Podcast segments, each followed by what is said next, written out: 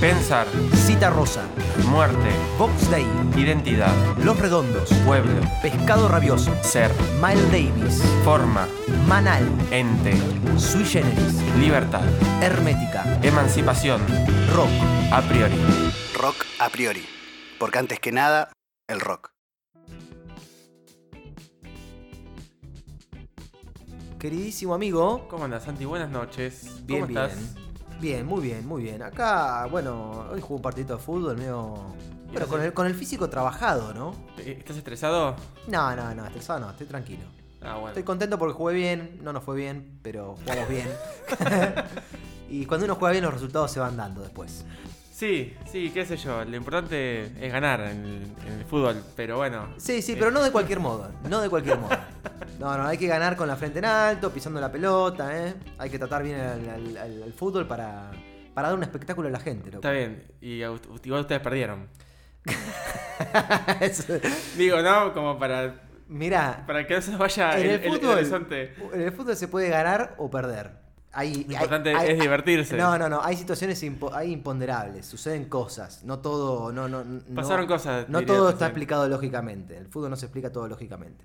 Lo que sí es cierto es que si uno juega bien, tiene más probabilidades de ganar. Nosotros somos un equipo en gestación y bueno, vamos a obtener resultados prontamente. Lo Bueno. bueno, lo bueno es que estamos bien, bien encaminados y tratamos bien la pelota. Eso es muy Se están formando en un, en un bonito jugar, digamos. Exacto, exactamente. Está bien. Bueno, entonces debes estar un poco, un poco cansado, un poco con ganas de relajar y de seguir hablando de la renga, de tomar una birrita, de seguir charlando sobre el tema que nos compete y que nos trae del programa anterior. Me parece bárbaro que continuemos con la renga. Estaría. La, la vez anterior, el programa pasado, el primer programa de El Rebelde de la Renga, lo que hicimos fue. Vos nos, nos propusiste un recorrido acerca de la otredad. Sí, la idea era esa, era ver cuál era el estado de otredad o ese otro que proponía la canción de la renga. Eh, a mí me gustó mucho el planteo, eh, en lo personal me, me gustó, me pareció muy interesante. Lo que podemos hacer ahora, si, si es que el primer programa fue denso, entre comillas, es algo un poco más light. Bien. Por eso me parece que tenemos que hablar de política. Si querés, eh, ya hablamos de fútbol, de política, bueno, Claro. hablamos de religión, Y ¿no? Después Como- hablamos de religión, sí. y- y- Igual el tema es que nosotros siempre vamos a salir de acuerdo, como que no nos vamos, no vamos a pelear por esas cosas. eh, Viste que eso se dice que no se hable ni de política, ni de religión, ni de fútbol en la mesa familiar. O... Sí, sí, está esa premisa, es verdad. Bueno, nosotros no, no nos pasaría. no, no tendría- creo, Que no. no, creo que no tendríamos problema. Igual siempre diferencias en lo que respecta, por ejemplo, concretamente a la política, diferencias hay. Uno nunca piensa exactamente 100% igual con otra persona. Digo, no pensás exactamente lo mismo. Pero Santi, eso no es doctrinario. ¿Qué? Vos no estás leyendo a Perón. Bueno, ¿Vos sos un zurdo acaso? ¿Te estás haciendo subversivo? no, pero es verdad, es verdad. Yo creo que no. Sí, sí, hay tendencias y hay muchas eh, discrepancias y está bien. Pero bueno, la cuestión que en nuestro caso no vamos a, a salir a las piñas. No, no, no. Y aparte no, no hay diferencias muy, muy de fondo en nuestro caso, ¿no? Exactamente. Así que podemos hablar de política. Podemos hablar de Va- política. hablemos, de política. Pero ¿por qué hablemos de política? No Por- política partidaria, ¿eh? como se suele mal confundir. Sí, sí, tal cual. En realidad la idea de hablar de política no, no la pone sobre la mesa la misma banda a través de este tema. Un tema que se llama El Rebelde ya de por sí tiene cierta connotación o cierta inclinación. Sí, que claro que es culpa de la renga, ¿eh? No nuestra. Eh, tal Nosotros cual. no queremos hablar de política. No, no, no. Bueno, podemos pensar en, un- en una enumeración de, de- de las temáticas abordadas en el tema. Cuando empieza, el, vos tenés el tema ahí a mano. Tengo algunas cositas. Bueno, ¿Qué ah, bueno, pero- la, bueno. la letra concreta. Sí, sí, sí, acá La letra, bien. veíamos que en la primera estrofa, soy el que nunca aprendió desde que nació cómo debe vivir el humano. Llegué tarde al sistema, ya estaba enchufado así funcionando. Ahí hay una cuestión del, del sistema. Digo, para, para ponerlo, correr el eje con el tema de la otredad, ¿no? Ahora estamos Sí, en sí. otra línea, en otra. eh, proponemos otra lectura. Habría una cuestión ahí con el sistema. El individuo y el sistema. El nacer en un sistema, el nacer en una cultura, el nacer en un orden económico, en una sociedad concreta que ya tiene ciertas, ciertas normas. E incluso en sociedades más pequeñas, ¿no? Como la propia familia, ya de por sí, Sí. es una estructura. De alguna manera es un nacer en algo que ya está dado. Exacto. Y que podríamos de- decirlo en términos filosóficos, algo a priori, también haciendo un poco alusión al, al nombre de nuestro podcast, Bien. ¿no? Lo que ya está anterior a nuestra, a nuestra experiencia del estar acá. Exacto, exacto. Viene al nacer. El segundo tópico, no sé si tópico, la, la segunda cuestión en la segunda estrofa es el tema de la familia. Siempre que haya reunión será mi opinión la que en la familia desate algún bardo. No puedo acotar, está siempre mal la vida que amo. Bueno, claramente si él habla de política, religión o fútbol en su familia, se pudre todo. Sí, claro. eh, sí, claro. Totalmente. Caminito al costado del mundo, por ahí he de andar, buscándome un rumbo. Ser socio de esta sociedad me puede matar. Y me gusta el rock, el maldito rock siempre me lleva al diablo, no tengo religión. Quizás este no era mi lugar, pero tuve que nacer igual. Ahí hay una cuestión de- vinculada con el rock y lo diabólico. Que Sí. siempre es un ítem medio, medio pedorro, pero muy habitual, un lugar común, quizás en, en- cuando se habla de rock, y no sé, a mí me resulta medio divertido. Sí, ¿pod- ¿te, ¿querés que te cuente una anécdota? Sí. Que tiene más que ver con el heavy metal, pero también con el rock. Digo una cosa, hago una aclaración. Ajá. Estamos haciendo un punteo de temas porque quizá no quedó claro. Estamos haciendo un punteo de temas para llegar a la quinta estrofa, donde en particular pone sobre la mesa Chizo o quien compuso el tema. ¿Quién compuso el tema? ¿Chizo? Sí. Bien. Eh, el tema de la política. Pero bueno, mientras estamos llegando, vamos haciendo esta enumeración. Como para hablar esto de el rock y el diablo, eh, viste que los el, eh, el icono del, heavy metal son los cuernitos. Es una mano haciendo cuernitos. Sí. Eso se, se lo asocia generalmente al diablo. Entonces hay un vínculo muy, muy fuerte entre el, el metal y, y- y el satanismo. Ay, qué malos que son. No, terrible. Pero en realidad eran, somos más buenos de, de lo que parece. Digo somos porque, bueno, me incorporo dentro de esa gente que escucha ese género. Ajá. Eso empezó a hacerse en los recitales, no acuerdo, no, no recuerdo ahora si de Black Sabbath o de. No, de Rainbow, que era una banda que tenía Ronnie James Dio antes de, de integrar Black Sabbath. Y él hacía ese gesto en el escenario de los cuernitos porque según su tradición familiar y según su abuela, ellos son todos eh, ingleses, eh, espantaba a los demonios. Entonces, hacer cuernitos en el escenario y espantar a los demonios era como una especie de símbolo en donde en ese lugar había buena onda, por, por decirlo así, así medio light, Sí, medio sí, chic, no, sí. Y después, bueno, fue interpretado por los medios como que era una invocación al diablo y ahí se hace toda esa vinculación Claro. de... el- Que el- nace el- de la abuelita de este muchacho. Nace- Re malos, ¿eh? Pero terrible, o sea, el chabón canta una banda de, de heavy metal y ¿qué hace? Toma el consejo de una abuela que le dice qué hacer para espantar a los demonios. Pero Claro. casi un santo. Sí, pero sí. bueno, se lo demoniza. Mira qué linda. ¿Y quién lo demoniza? La prensa. ¿Viste cómo es esto? Sí, sí. ¿Y qué hay que hacer cuando la prensa demoniza a alguien? Y hay que dudar Yo, de que ah, es bueno o malo. yo pensé que me ibas a decir entrar con un tanque, que siempre fue mi sueño. pero no, no, sí hay que dudar, hay que dudar. Bien, bueno, y podríamos mencionar algunas películas. Yo tengo una anécdota, pero como no me la acuerdo bien, no la voy a decir. Pero Pero, contala porque no nos importa nada. no me la acuerdo. Va a ser una historia llena de huecos y, y sin ah, medio sentido. sin sentido. Igual ahora Eh, me deja con la duda, ¿eh? Eh, introducciones que no van a ningún lado y todo ese tipo de cosas. Pero ¿qué película? ¿Te acordás? No, no, no es una película, es una. Es, Ah, eh, dijiste. es un blusero, pero no me acuerdo el nombre. De la década del 20. Encrucijada. Eh, claro, Eh. de la encrucijada. Es muy famosa la historia. La película y- sí, sí, está y- buena. No, pero ¿qué película? No hay ninguna Una película. se llama Encrucijada que habla sobre un blusero que le vende el alma al diablo y un pibito quiere seguir sus pasos y también le vende el alma al diablo. Ah, mirá. ¿Ves que hay de todo? Hay, eh, hay de todo al final sobre este tema. Y el chaboncito como que creo que quiere recuperar su alma o restituir el alma del otro, una cosa así, y tiene que enfrentarse con el, el de primera línea del diablo, que es Sí. Steve Bay. Sí. Ah, sí. Ah, esa película es muy famosa, es verdad. Se llama Encrucijada. Bien, bien.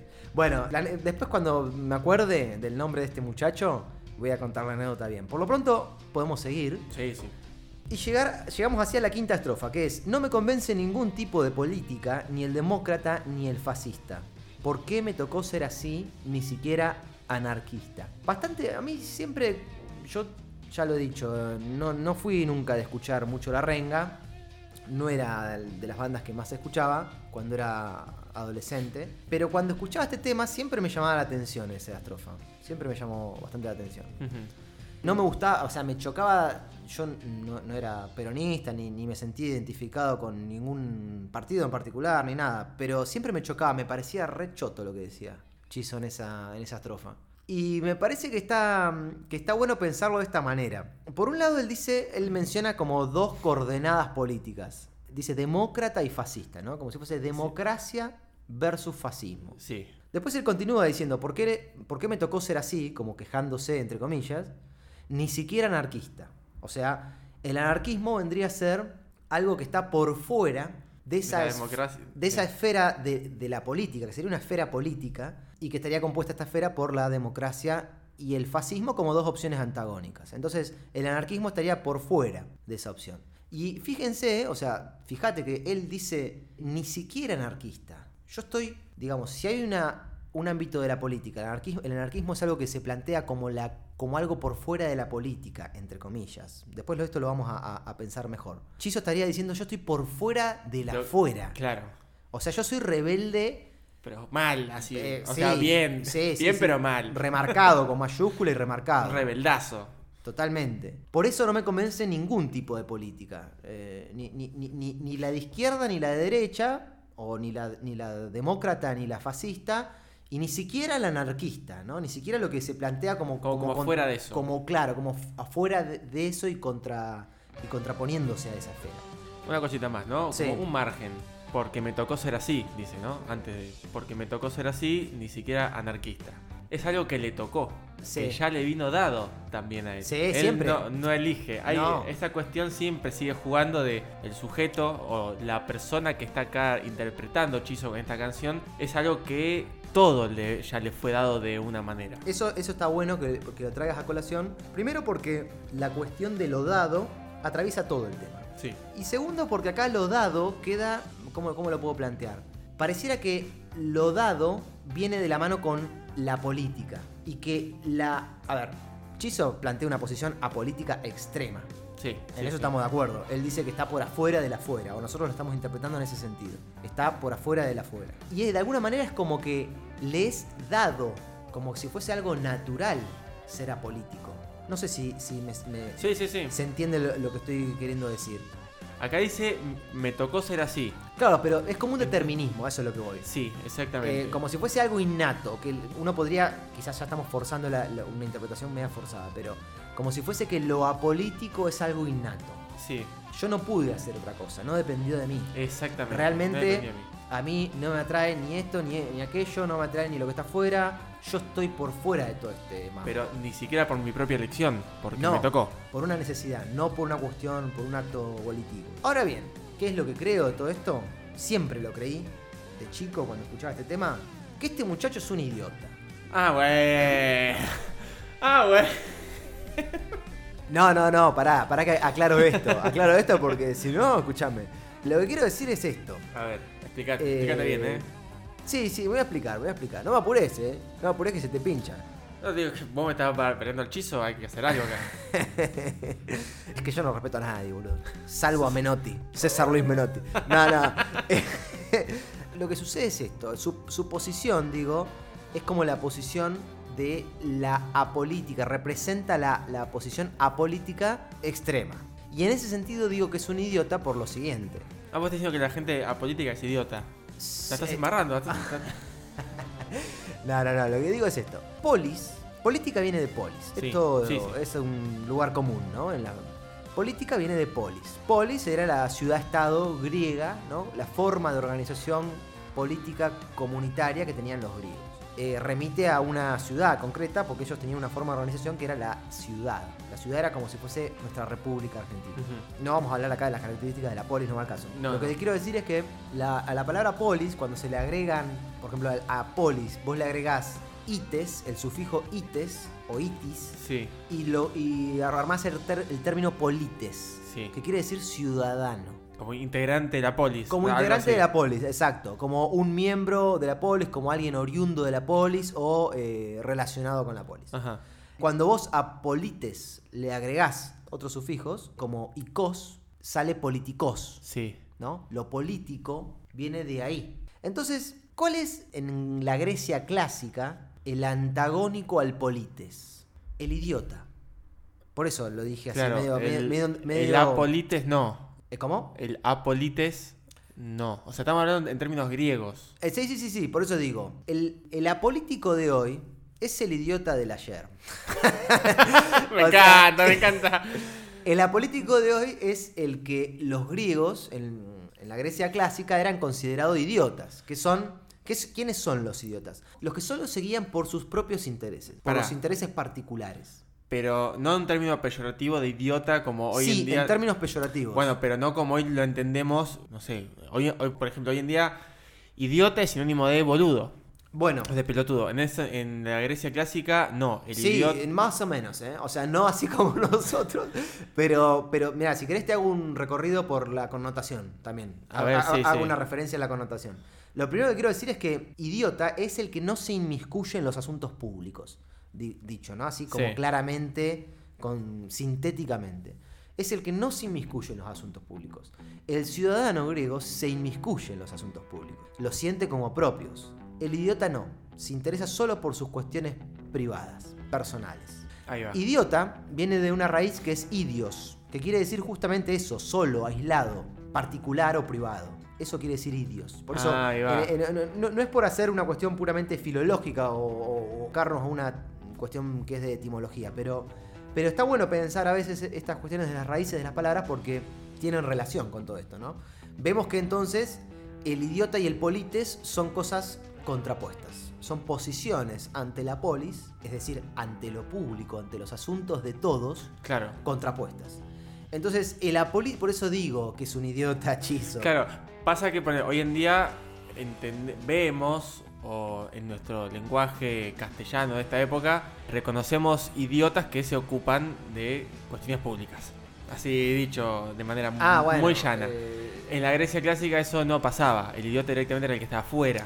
el idiota no le interesaba. Pero, digo, eh, si bien hoy en día lo pensamos como un idiota, como alguien tonto o algo así, Eso es lo que te en la Grecia clásica también. Eh, Por eso, de- de- para mí hay, un- hay una relación directa. Por eso di- decía un poco en chiste que Chizo es un idiota. Mm. Porque el, el idiota griego es una persona que en el siglo V antes de Cristo, en la Grecia clásica, se consideraba eso, un tonto. un to- una persona tonta. Una persona ignorante. Tonta, ignorante. Una persona que renuncia a eso que le afecta. Renuncia ya sea por voluntad, por, por incapacidad, no sé. Pero el tema es que renuncia a eso que le afecta, que es la política, la vida política. Sí. Lo, lo interesante también de este término es que el- a lo largo de, de- de la historia occidental nunca tuvo una connotación positiva. Siempre idiota fue algo malo. Sí, Por sí. ejemplo, en el Imperio Romano también era, era, era sinónimo de, de- de ignorante, de burdo. En la Edad Media, además, se consideraba a los ateos idiotas. ¿no? Se, se le ponía, se le agregaba ese significado también. El significado en relación con Dios, con la creencia de Dios. Claro. Y en el siglo XVII pasa a ser una enfermedad mental. ¿No? La Claro, medicina por- lo transforma en una enfermedad mental, como una, una ¿cómo se dice? Eh, minusvalía psíquica. Y bueno, y así es como vemos que este concepto nunca tuvo una connotación positiva, ¿no? Al punto de que, de que hoy en día es justamente un insulto. Vos le decís idiota a, a alguien a modo de insulto. Sí, sí. Y queriendo hacer una referencia a, a cierta precariedad mental, ¿no? Como, que- como que es un boludo, eso que dijiste vos antes. Claro. Es una persona que no, no tiene muchas luces, en principio, ¿no? Por lo, por lo pronto no tiene muchas luces. bueno, está, está, es interesante eso y por eso yo mencionaba a Chizo como un idiota, porque acá queda como que ser rebelde es estar por fuera de la política. Como si acaso eso, primero, primero, como si acaso eso fuese posible, ¿no? Que todos sabemos que no es posible. No, ¿ibas a decir algo? No, no, no, no.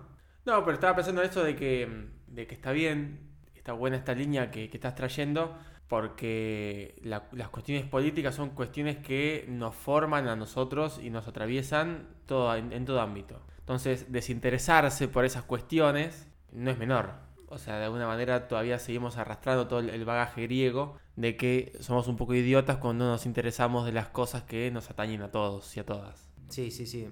Está bueno pensarlo así. Habría, habría que ver el rol del, del anarquismo, cómo queda acá parado el anarquismo y sobre todo la cuestión de la democracia, porque no es menor decir que me da lo mismo la democracia que el fascismo, o que son, son lo mismo, ¿no? Por acá, acá nos es-. Esto de son lo mismo, ¿viste? Son, a mí me, me trae malos recuerdos. Este, Sí, sí, sí, acá está pla- planteado un poco así, ¿no? Eh, No le convence ni el demócrata ni el fascista como si fueran dos caras de la misma moneda. Como si fuesen dos, exacto, dos caras de la misma moneda. Una, una si vos querés, legítima y una ilegítima, ¿no? O, ¿cómo podría pensarse? Como quizás una democracia formal contra el autoritarismo. Claro, sí, una Como cosa uno, así. uno puede pensar ese tipo de dualidades. Sí, sí, por ahí sí. Y en realidad eh, es un error creer que la política se reduce a, fo- a democracia formal, por ejemplo. Nosotros vivimos en una democracia. ¿Cómo es la democracia nuestra? ¿Cómo era la democracia de la renga? Este tema es de fines de los 90. Sí, del 90 y pico. Bueno, ¿cómo era la democracia hace 20 años? ¿Cómo es hoy la democracia? ¿Qué características tiene? Podemos decir que tiene una dimensión formal. Sí, muchas personas todavía piensan o no piensan más, más allá o no asumen más allá de que la participación democrática o ciudadana es algo más que ir a votar cada dos años. A muchas personas la democracia es eso. Igual no es problema tampoco ni de las personas que creen eso, ni mucho menos. Hay también muchos discursos que avalan eso. Nosotros tenemos bien en claro, por nuestra historia reciente, entendemos, eh, tenemos una relación directa entre urnas y democracia. Para nosotros es así. Sí. Y no hay vuelta que darle por toda la carga simbólica e histórica que tenemos. Pero que se agote en eso la democracia es, es una lectura un poco corta. Es una lectura un poco corta. Entonces podríamos decir que en estos términos cortistas, que la democracia sea re- resumida a democracia formal y bueno, es una manera válida de, de entender quizás lo que la renga quería pronunciar. A ver, por ejemplo, ¿cómo podríamos sintetizarla? Porque no nos vamos a, a explayar en esto, pero un paquete de derechos, ¿no? Un paquete de derechos Claro. individuales, de libertades individuales supuestamente aseguradas en los papeles, aseguradas en la legalidad, en el, en el ámbito, en el plano jurídico, y en el plano fáctico, una especialmente una libertad de mercado, ¿no? Esa podría ser una democracia típica de los Y una 90, por lo pronto. Sí, una sí, sí, sí. Y en esa época sí. Seguramente, como fue grabado eh, este tema, a me- mediados finales de- del 90 era el paradigma. Claro. O era lo que estaba pasando. Pero después, en Argentina, a partir de, de- posterior a la, crisis, a la crisis del 2001, a partir de 2003 concretamente, empieza a desarrollarse, creo yo, un tipo de democracia distinta a la democracia de los 90. Y no me refiero a que eh, el kirchnerismo es bueno y el menemismo es malo. Me refiero a que habría que, que ver bien cuáles son las diferencias. Me parece que la- la- una de las diferencias es el rol del Estado. El rol del Estado en relación con el mercado la prioridad del Sí. Estado en relación con el mercado. ¿Qué es la libertad además? ¿Cómo respondes a la pregunta que es la libertad? Estamos todos de acuerdo con las libertades liberales, con las libertades de la democracia formal. Todos estamos de acuerdo. En general, en general algunos no podrá, podrá no estar de acuerdo quizás, pero en general convenimos, no, no, no, no estamos en desacuerdo con eso. Ahora, a la hora de los bifes, lo cierto es que queda en, queda en los papeles. Eso. Es que sí, es un tema, ¿no? Si pensamos esta cuestión, generalmente se, hay un, una- un vínculo directo de que la libertad es el ejercicio pleno de, la voluntad individual. O yo soy libre cuando hago lo que quiero, de alguna manera. Pero eso tiene sus límites cuando se introduce, cuando uno está introducido en una comunidad que las acciones de uno afectan directamente al otro. Entonces el tema este de, de- qué es la libertad que planteas vos, si bien tiene que quedar para otro tema, para otro podcast, porque es enorme, hay que poner en cuestión también esta, entre este pivote de democracia y, fascismo, o de libertad y autoritarismo, como en el, término- en el sentido de que como los modelos que, que gobiernan o que nos gobiernan a nosotros como población lidian con las terminologías de libertades.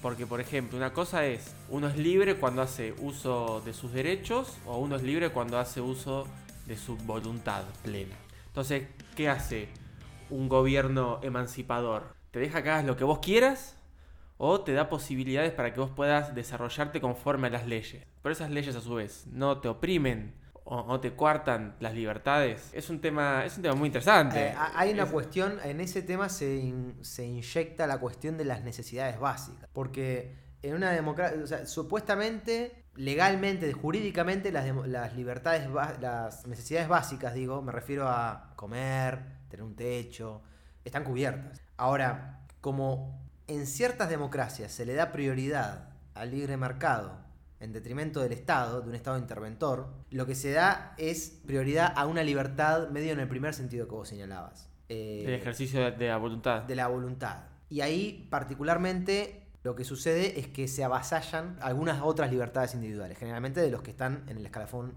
más bajo, socioeconómicamente. Entonces, hay democracias en las que las necesidades básicas no son cubiertas. Hay otras democracias en donde se intentan cubrir las necesidades básicas. Creo que ahí la cuestión de las necesidades básicas es relevante y marca una diferencia en la concepción de la democracia. Libres, ¿en qué sentido? Yo soy libre si tengo, si tengo primero mis necesidades básicas satisfechas. No soy libre en abstracto. Soy libre primero si puedo Sí. comer, si tengo un techo. ¿eh? A partir de ahí hablamos. A partir de ahí hablamos. Bueno, yo acá me voy a poner medio dusseliano. Este, bueno, vos ya me conocés, viste que mis ejes son San Agustín y Enrique Dussel. Más Sí, o sí. menos van por ese lado. Y no, no son tan antagónicos como parece. Y, y la, la- la definición de política de Enrique Dussel es la reproducción de la vida. Entonces tiene que ver con esto que decís vos. Una buena política es un buen ejercicio de leyes, de instituciones, hasta de una ética que permita la reproducción de la vida en este sentido. En el sentido de comer, de abrigarse, de acceder a ciertos bienes, y- ciertos bienes y servicios no en el sentido de poder tener DirecTV o no, sino de poder tener educación, de poder tener salud, de poder tener espacios en donde uno ir a recrearse. Por ejemplo, el di- dispersimiento es un, es un aspecto, el, el esparcimiento, perdón, es un aspecto fundamental para el desarrollo individual. Entonces, en, en ese sentido, ahí por ahí juega un poco lo que decías vos de la democracia como atendiendo las necesidades básicas que permiten esto, ¿no? La reproducción de la vida. Está buena eso, esa, esa concepción. Es interesante, es interesante. Porque Acá- a fin de cuentas hablamos de esto, ¿no? Cuando hablamos de, de política hablamos de... Generalmente o ahora tiende a pensarse en términos de riqueza, distribución de la riqueza, ese tipo de cosas, pero porque el dinero se ha vuelto la mercancía que es soberana sobre las otras y sobre otros valores, diría Marx. Pero a fin de cuentas, cuando hablamos de política, hablamos de cómo organizar la comida, de cómo organizar el entretenimiento, de cómo organizar cuestiones que De todas nos maneras, mantienen vivos como seres. Ahí hay una cuestión también interesante, que es la, la tensión entre lo que, se, lo que se entiende siempre como lo posible y lo imposible, ¿no? ¿La política es gestión o la política es revolución? Por ejemplo. Eh, generalmente las posiciones de derecha van a decir, bueno, mira, a mí, a mí, por ejemplo, un cartel de Garro.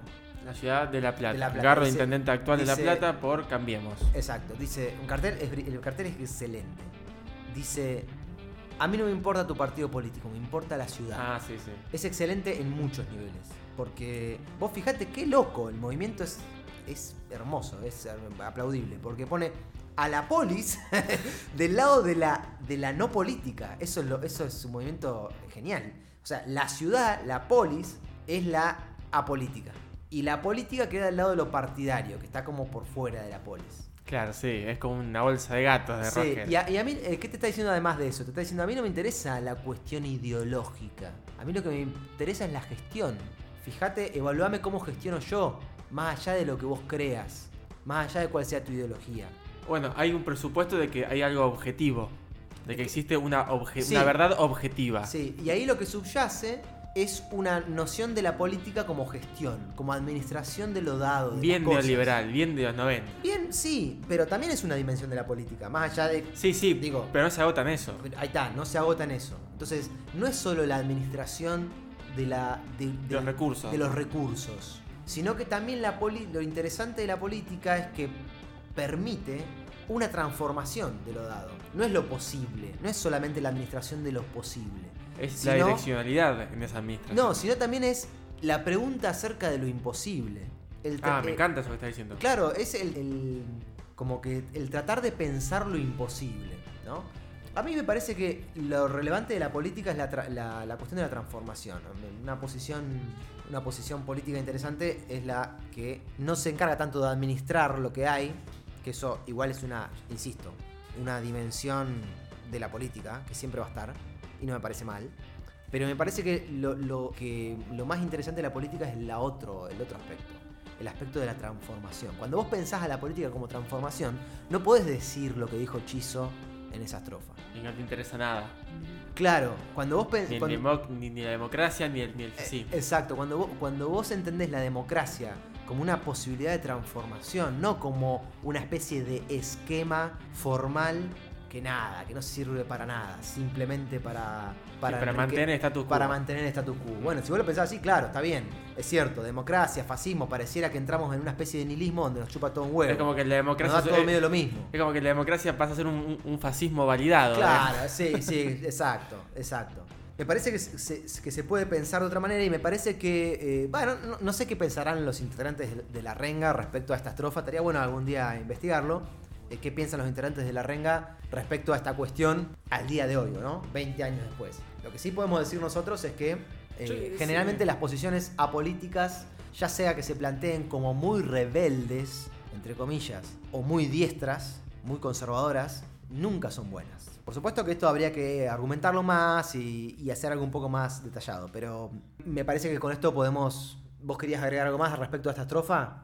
Sí, Santi, no por ahí con respecto a la estrofa puntualmente, pero sí con lo que dijiste antes de qué opinaría la gente de la renga de esto. A ver. Y me parece que la gente de La Renga es una banda, La Renga es una banda que se deja hablar, o sea, deja ser hablada. Eh, me parece que ha dado muchos signos como para poder interpretarla de una posición clara, ya sea desde los medios que toman letras suyas para reivindicar ciertas acciones, como ya puede ser ciertas manifestaciones, ciertos actos populares, ciertas revistas o, ciertos medios de, comunicación con un corte bi- bien de base. Eh, o sea, bien de base me refiero a, por ejemplo, la revista Sudestada, que toma muchas letras de la renga, ha tomado, hace poco hizo una lectura de la última canción que sacó la renga, como para, como una especie de ola neo- eh, antineoliberal. No sé si, si, si quedó clara eh, esa idea. Sí. Ah, eh, después, por, por ejemplo, La Renga ha cedido o fue al encuentro en estudio con Lalo Mir en el gobierno anterior. El cuando- gobierno de la cretina. de la cre- cuando ese programa era un escándalo también. Ha cerrado actos del 25 de mayo. Ah, bueno, eso es mucho Ah, más importante ¿viste? que el coso de la Lomir. ¿Por qué no me decís eso? Pero eh? todos suman el currículum. Todos suman el currículum. Ha, ha ido, igual que Charlie García, igual que Sí, Silvio sí, Charlie Rodríguez. García yo lo vi, sí, sí. Eh, han- ha ido, ha ido y ha tocado ahí. Un- una banda censurada por el gobierno de María Eugenia Vidal, por ejemplo, en algunos distritos o en la mayoría de los distritos de Buenos Aires. Entonces, es una banda que da a uno eh, Vos de alguna muchos manera signos. est- estás matizando esta, este análisis que hicimos de, de la, de la posición apolítica que se deja ver en esa estrofa, ¿no? Eh, bueno, una cosa es lo que dicen, otra cosa es lo que hacen. Porque está bien, vos pensás que acá la renga eh, fue hace veintipico de años. cla- pero Uno aparte- crece, toma postura Claro, también. eso es lo No, interesante. no puede estar al margen toda la vida. Tal cual. Y el cual. se dio cuenta, quizás. O quizás no. Pero queremos creer que, Pero se dio cuenta. Cuando uno dice, yo, eh, eh, para mí es un idiota, que yo decía eh, medio jodiendo, jugando, obvio que la- uno puede, los artistas son antes que nada seres humanos y los seres humanos cambiamos de posiciones, ¿no? Es la idea, me parece. Sí, y, tomamos posturas que son muy. que tienen mucha repercusión también. Por ejemplo, en, en el caso de, de estas bandas, de estas bandas digo, me refiero, bueno, La Renga en particular, también, porque se me ocurre un ejemplo de Charlie García de una vuelta de una entrevista que escuché en la radio. Y te digo esto, y creo que, que con esto ya puedo, puedo ir cerrando, al menos mi parte, porque si no nos vamos a ir por las ramas. No, no, cerramos, vamos cerrando todo, decilo y cerramos. Lo digo, bien. En una entrevista que le que hicieron a, a Charlie García en el programa de Caballero de Radio del Plata, esto fue hace tantos a- esto fue hace muchos años, pero bueno, yo escu- escucho esa radio y me acuerdo de eso. Charlie García, cuando le preguntaron por el gobierno, cómo veía ahora el gobierno de Macri, esto fue en el 2015, 2016. Ah, Él bueno, dijo sí. con Cristina... Pensé que era más tiempo, boludo. No, no, 2006, 2006. Él dijo, con Cristina vivíamos mejor. O sea, es una, una post- una- es una toma de postura desde Sí, artista que después puede prestarse a una interpretación de ciertos aspectos de su obra. Bueno, Eso- so- solo eso que, Sí, que sí, quería contar. No, no, yo digo solamente que, que Charlie fue un, un artista siempre que, que se dedicó al arte, ¿no?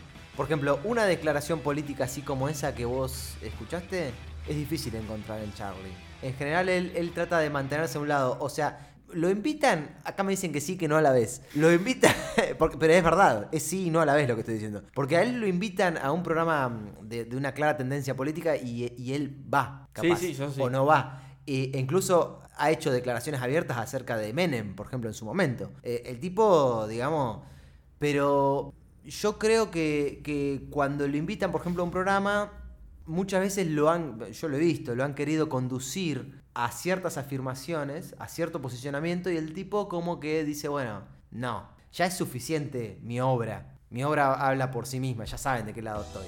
Básicamente, no rompan las pelotas. Sí, sí, Déjenme laburar tranquilo y hacer lo que yo quiero tranquilo.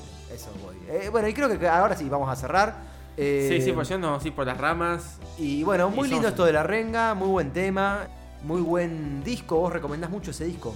Totalmente. Bien, bien, bien. bien. Bueno, vamos a escuchar el Y toda la discografía de Arenga. Bueno, vamos a empezar con ese disco. Ahora vamos a apagar los micrófonos y vamos a empezar a escuchar el disco desde la primera canción. Bueno, qué bien que hagamos esto. y recomendamos a los oyentes hacer lo mismo. Así Hasta es. luego.